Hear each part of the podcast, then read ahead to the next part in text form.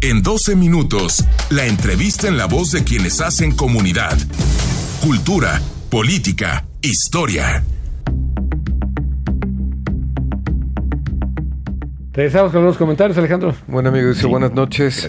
Punto A, hace tres puntos, A, B y C. A es excelente introducción. B, así es, solo se meten problemas por soberbio y hocicón. C, pienso que los empresarios pagaron su derecho de piso. Cada peso que le dieron lo van a recuperar por 10 y no solo vamos a repagar el avión, vamos a hacer más ricos a los, ricos. En eso estoy totalmente de acuerdo. ¿No? Bueno, a esos ricos que fueron ayer. Así es, otro buen amigo dice, la noticia del día y de la semana es la referente a los Oya. Alguien quiere hacer una cortina de humo al revés, sigue con lo del avión. ¿Por qué será?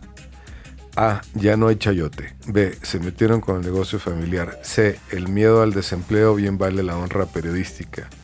Y no es caricatura, tristemente. Bueno. Una de, Muy respetable. a- a- Ahora sí que hay, hay opiniones, como digan, ¿verdad? Pero ya está aquí Juan José Doñán. Juan José, ¿cómo estás? Qué gusto. Muchas gracias, buenas noches. Bienvenido. Nombre, muy honrado de estar aquí este, con ustedes. Nomás los oía, como dicen, por sus canciones. Sabía cómo se la andaban pasando. Aquí estamos. Y querías venir a, a averiguar qué estábamos bebiendo. A, ver si veo botellas en la cantina o no. No, no hay, ¿eh? Dije, no, pues deben tener por lo menos una tequiloteca de buen Ni tamaño. Eso, deberíamos. Deberíamos. Imagínate qué divertidos seríamos. Eh, oh, hombre, que no, no estoy tan seguro, ¿eh? Pero José, bienvenido. No, hombre, muchas a ver, eh, comentábamos antes del corte que murió el maestro Javier Arevalo. ¿Por qué no eh, comenzamos que nos digas quién era Javier Arevalo y cuál es su relevancia en la cultura jalisciense? Pues diríamos de entrada, yo diría que era uno de los pintores, de los cinco pintores vivos más importantes de, de México. Es decir, al lado de quién, de Manuel Felgueres, que aún Sí, vive, ya sí. este, creo que alrededor ya de los 90. Eh, Javier Arevalo murió a los 83, es decir, era la generación de, de Francisco Toledo, pero él hizo su carrera, diríamos, eh, aparte.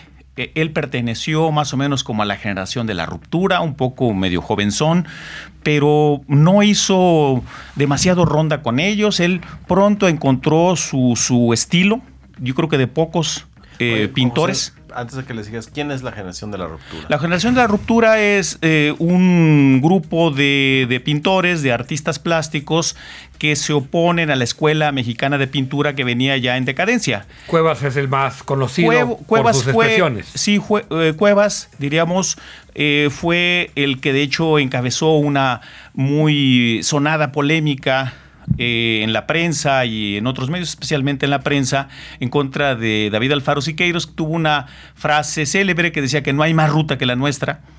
Y el eh, Cuevas respondió diciendo que había que romper la cortina de nopal. Y entonces esta generación eh, la, de la cual formaron parte Lilia Carrillo, Francisco Corsas, Alberto Gironella, José Luis Cuevas, eh, Fernando García Ponce, García Ponce. entre otros. Eh, ahí andaba Javier Arevalo, porque Javier Arevalo se fue relativamente joven a estudiar eh, pintura a la, a la Academia de San Carlos. Y bueno, ahí tuvo grandes maestros. Se dice que entre otras cosas aquí se fue, ya era una suerte como de niño superdotado porque cuando era apenas un escolar hubo un concurso de, de pintura entre niños y ganó el premio. Y parte del premio, yo no sé si el premio consistía en, en metálico, pero el premio era llevárselo a José Clemente Orozco que estaba pintando su último mural, que es el, el Hidalgo eh, menos afortunado, que está en, el en la sede del antiguo Congreso del Estado en Palacio de Gobierno, en la segunda planta. Y que entonces le llevaron al niño ahí y, y entonces que le dijeron, mire maestro. Y entonces él cuenta que dice, bueno, pues yo lo vi encaramado y me parecía como un tecolote. Arriba. O sea, la, la imagen no es este, exagerada. No. Y luego ya le dice, ¿así que le gusta la pintura? Sí. Dice, pues todavía tiene todavía tiene oportunidad que le mochen la mano. Dice, yo le vi la él mocho. Y entonces yo creí que era como la entrada ¿Como en serio? para eso, ¿verdad? Y entonces ya que le dijo, bueno, ¿y qué le parece esto que estoy pintando? Muy feo. ¿Usted cree que lo podría hacer mejor? Sí, dice, y entonces que eh, Orozco se habría sonreído. Diríamos que esa, esa experiencia de él ya de niño que tenía interés por las eh, por la pintura, eh, la llevó, lo llevó a entrar a la, a la escuela de artes plásticas, que entonces era de artes y letras. Eh, Él dijo también después, en una entrevista, que Orozco era tan grande como Picasso, pero que México no sabía promover a sus pintores. Sí, él, eh, él, a él le gustaba mucho repetir esta frase que se le atribuye a Luis Cardoso de Aragón, eh, gran poeta, gran escritor. ¿Cómo no? eh, Crítico y, de arte. Y crítico de arte muy notable. Y eh, él dice por allí, a propósito de los tres grandes del muralismo mexicano, los tres grandes son dos, Orozco. Clemente, no, Clemente Orozco. Sí. Y entonces, sí, y, ot- y otra variante es esa. Los tres, los, dice, los tres grandes son dos, Clemente Orozco. Pero es, más bonita Sí. esa de, eh, de ir Tres, este, dos, uno. diminuendo, ¿no? Sí, sí, sí. Los, o sea, no, se hagan bolas. Los tres grandes muralistas son Los- solo los- dos. Los tres grandes Orozco. son dos. Orozco. Sí, eh, eh, ese mural lo pintó ese segundo Hidalgo en 1948. Si Arevalo era del 37, debía tener 10 o a lo mucho 11 años. Eh, y entonces diríamos, él decía que él ya tenía muy claro que te- tenía otros, eh, otros gustos, era, era muy bueno para el billar, dice que ya desde, desde niño, Eh, era un buen futbolista, Jugó en la Chivas. Sí, dice que jugó en las Chivas, pues nadie es perfecto. Pero, Estoy No, de no, acuerdo, pero, estoy de además haber jugado eh, en las Chivas Correlona. sí, sí, bueno, no, jugó con las Chivas todavía, con el cura Chaires y con esas gentes, y, y al parecer era bueno. Y bueno, eh, el caso, eh, muy hijo del, del barrio de, de Mezquitán, donde por cierto creo que lo van a sepultar en el Panteón de Mezquitán. Y, eh, y bueno, finalmente entra a la Escuela de Artes Plásticas aquí, que se llamaba Escuela de Artes y Letras. Luego se va- no, no terminó, se fue a la Ciudad de México, tuvo una eh, buena formación profesional y él muy pronto encontró su estilo. Yo creo que de pocos pintores se puede decir que tienen un estilo. A ver, ¿qué, qué Que lo es? reconoces simplemente al verlo, ¿no? Sí, por supuesto. Que además, diríamos, es de un, de un mexicanismo profundo, sin tener que pintar jarritos de tlaquepaque, Sin ser folclórico. ni, ni, ni recurrir a los, eh, a los colorines del rebozo. Es decir, ahí hay eh, imágenes poderosas, muy esencializadas, de una gran riqueza plástica, que eh, trabajó, diríamos, eh, durante muchísimo tiempo. Es decir, así como uno dice, ese es Rivera, ese es Orozco, ese es Arevalo. Y pues, este, ¿qué- ¿qué sería lo contrario? Bueno, a ver, sin ningún ánimo ofensivo, pues lo que se vende, es decir, lo que se exhibe los domingos en la glorieta de Chapalita. Es decir, que son cosas de un carácter decorativo, que es un poco lo que es vendible. que te da igual quién lo pintó Pues sí, y que podría haberlo pintado cualquiera. Sí. Y bueno, y lo demás es que él, diríamos, sin pertenecer a ningún grupo, es decir, era contemporáneo, amigo de algunos de la, la ruptura, no se ayudó con, eh, diríamos, no tuvo que apoyarse en otros. Se abrió paso con su, con su trabajo, creó un mercado, fue muy, muy, muy cotizado, al extremo de que un coleccionista de aquí de Guadalajara llegó a pagarle con un hotelito cerca de la central camionera, un, hotel de paso, eh, lo que le debía. Y No, se le ocurrió a Javier Arevalo convertirlo en un museíto, como un museíto. Lo abrieron con una exposición eh, de, de un hombre simpaticón, eh, mojando la brocha. Para un hotel de pases. No nos vengas a decir bueno. eso un día antes del Día del Amor y la. Amistad. Bueno, Muy- se, muy se echó- funcional. se echó un super speech diciendo que en esta vida todos estamos de paso y que como los hoteles no iban a ser de paso. Para siempre, ni Thomas Mann en Suiza.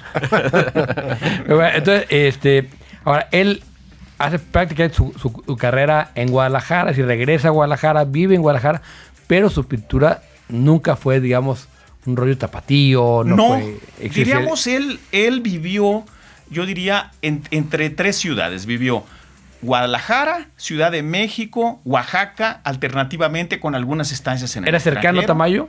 Era amigo de Tamayo, era amigo casi de todo mundo. Es decir, eh, eh, eh, era una gente, digamos, que le gustaba la chorcha, entusiasmado por, por todo tipo de cosas, un espíritu muy curioso. Le gustaba comer bien, le gustaba tomar bien, eh, estaba en, en la música, en el cine, en, en mil cosas, diríamos, fue en ese sentido muy, muy vital. Si no, pues cómo se puede eh, sobrevivir a varios infartos que, que finalmente, pues, este, yo no sé de qué haya fallecido, pero era sobreviviente. Yo recuerdo cuando hace 15 o 20 años que decían que Javier, que Javier Arevalo, un infarto, y bueno, pues yo esperaba verlo en una silla de ruedas. No, no, Nada. no, no, no. Eh, este, ansioso por ver la, cuando empezaba el, el, este, el Canelo a pelear, que quería verlo y demás. Ah, porque también era eh, aficionadísimo al box y un erudito. ¿Nombre? que él había- le había tocado ver allá a los grandes, a. O sea, que se echaban a Vi- el a esto de punta a punta. A Vicente Saldívar, a, A este, Cabrera. sí, a, a este Mantequilla Nápoles. Nápoles, en, en fin, eh, o sea, era eh, alguien, diríamos, muy interesado por, por la vida y desde luego, pues muy consecuente con su, con su trabajo y otras cosas. Tuvo un gran mercado. Sí. Entonces, sí, o sea, pero además un, un mercado, digamos, orgánico, por decirlo de alguna manera. Sí, decir, o sea, de él, reconocimiento él, él no obra. trabajó para el mercado, el mercado trabajó para él. Es decir, a ver, no hizo concesiones, cosa que no Muy muchos pocos, pueden, ¿no? pre- Muy pueden pocos, presumir. Muy pocos. Y, y desde luego tuvo un muy buen eh, rebote social, eh, anduvo, diríamos, eh, viajó mucho, comió mucho, pisteó mucho. Y, siempre era muy, muy, muy ocurrente, de ocurrencias de ese, tipo. Que por qué, por ejemplo, los perros les ladraban a los coches. Es por el gato que llevan allá atrás. Oye, no quiero un corte, pero Jo- José, si alguien quiere acercarse a la obra de Javier, ¿qué le recomienda? ¿Hay alguna literatura que pueda recomendar? Bueno, a ver, hay una gran, yo no sé si, sí, o sea, hay una gran cantidad de, de- de catálogos, pero eh, creo que este café, bueno, ¿cómo es que se llama? Blake en qué? Ah, sí. Eh, Allen- le, le- le hizo, eh, le, le hizo un, un- un libro, una, Un una catálogo. monografía. Pero bueno, yo lo que creo que las obras hay que, que verlas, es decir, a ver, las reproducciones son una manera de Sí. acercarse y entusiasmarse, es decir, a la obra de arte hay que verla teta a teta. Eh, y pues eh, está en la colección del pueblo de Jalisco, en el Cabañas, y hay eh, muchos El mural de coleccionistas. Zapopan es muy interesante. Sí, es padre. sí. ¿El qué? El mural Sí. que es un mural de, Sí, sí. de cerámica de Sí, sí, Zapopan. Sí, sí. Es, es un mural, diríamos, que él hizo eh, eh, sin seguir la escuela mexicana, es, es el mismo, eh, siempre le, le gustó experimentar, hacer cosas eh, juguetonas. Es muy simpático, por ejemplo, hizo un par de esculturas, una, un, una de ellas es, es un centaurito simpaticón con su, con su sombrerito de ala corta y, y este creo que se hizo una edición como de 10 o 12 más o menos y, y siempre, siempre le gustó, hizo, hizo, hizo mucha gráfica de muy buena calidad. Sí, bueno, O sea, ga- ga- ganó el, el premio de gráfica en Tokio. Sí, al, Tokio. al grado diríamos de que 70. a mí me tocó verlo trabajando sus láminas, unas láminas enormes eh, y, y diríamos, pues, eh, eh, es decir, eh, sudó la gota gorda, pero diríamos, pero lo- con un entusiasmo eh, que se vio compensado por eh, resultados magníficos. Juan José, muchísimas gracias Hombre, ¿de por qué? estar Sí. esta noche aquí con Qué nosotros. privilegio, gracias. No, hombre, Juan al contrario, Este, muy agradecido. Que sea la primera de muchas. Exacto. Eso espero. Bueno, Sí, vamos a un corte, regresamos con Paco González para hablar de la cartelera cinematográfica de este fin de semana, así que no le cambie. Regresamos.